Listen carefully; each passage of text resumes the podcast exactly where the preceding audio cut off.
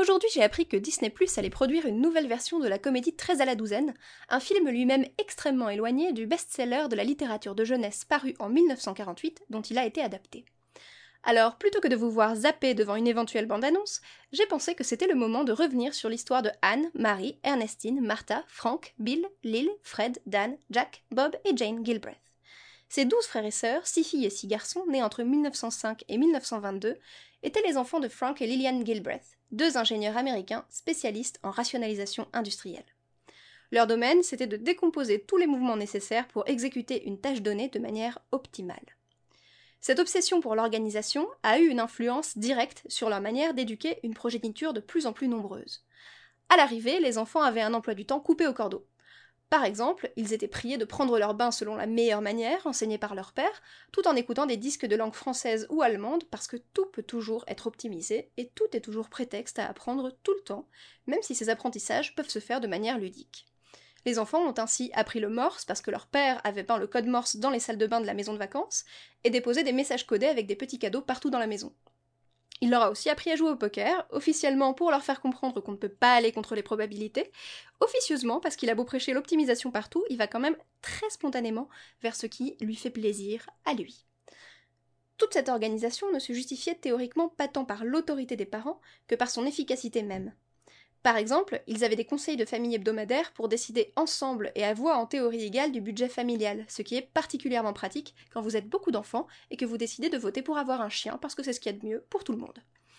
Mais les enfants n'ont pas attendu que deux des aînés, Ernestine et Frank, écrivent très à la douzaine pour que leur vie à la fois très classique et très décalée soit médiatisée. Les Gilbreth étaient des consultants indépendants qui avaient pour clients de grandes entreprises, et l'une des manières qu'ils ont eu de se faire connaître a été de médiatiser la famille par le biais d'articles de presse et de films d'actualité diffusés au cinéma ou dans le monde de l'ingénierie. Les enfants ont ainsi testé les premiers cache-claviers de machines à écrire de Remington, qui servaient à former les secrétaires pour écrire sans regarder les touches. Ils ont été filmés en train d'enterrer leurs crayons à papier parce que maintenant ils avaient des porte-mines et qu'on n'avait plus besoin de tailler les crayons. Ils étaient utilisés pour de la publicité. Leur père a même voulu filmer leurs opérations des amygdales à un moment où ils faisaient des recherches sur l'aménagement optimal d'une salle d'opération. Et de fait, les travaux des Gilbreth ont une influence directe sur la façon dont les salles d'opération sont organisées encore aujourd'hui. L'idée, c'était aussi de montrer que les méthodes d'analyse des mouvements pouvaient améliorer la vie familiale. Et c'est aussi grâce aux Gilbreth que vous avez typiquement des compartiments dans la porte de votre frigo et des poubelles à pédales.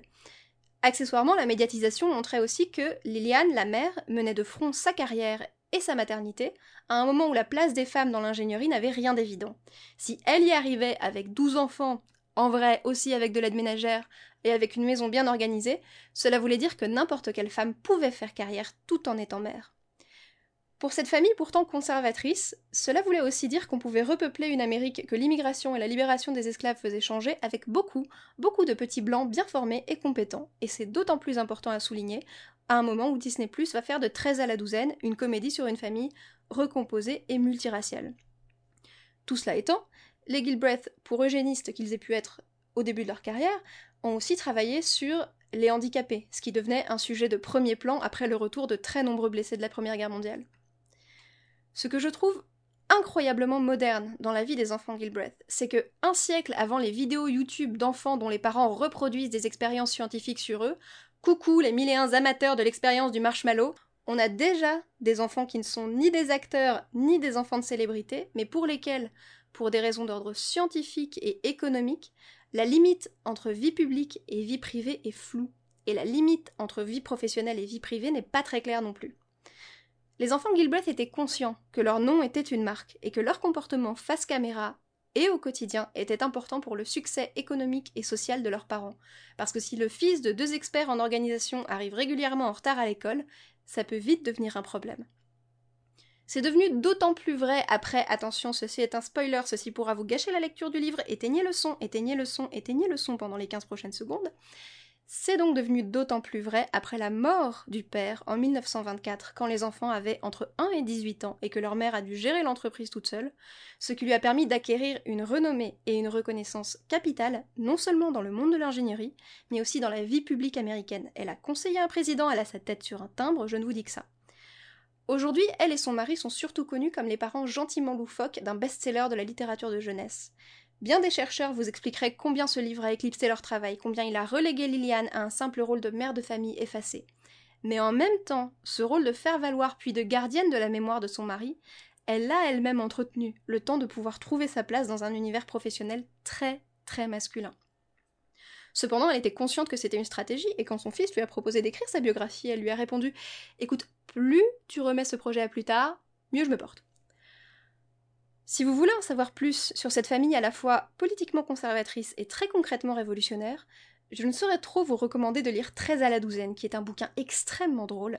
mais aussi la biographie de John Lancaster intitulée Making Time, Lillian Muller Gilbreth, A Life Beyond Cheaper by the Dozen.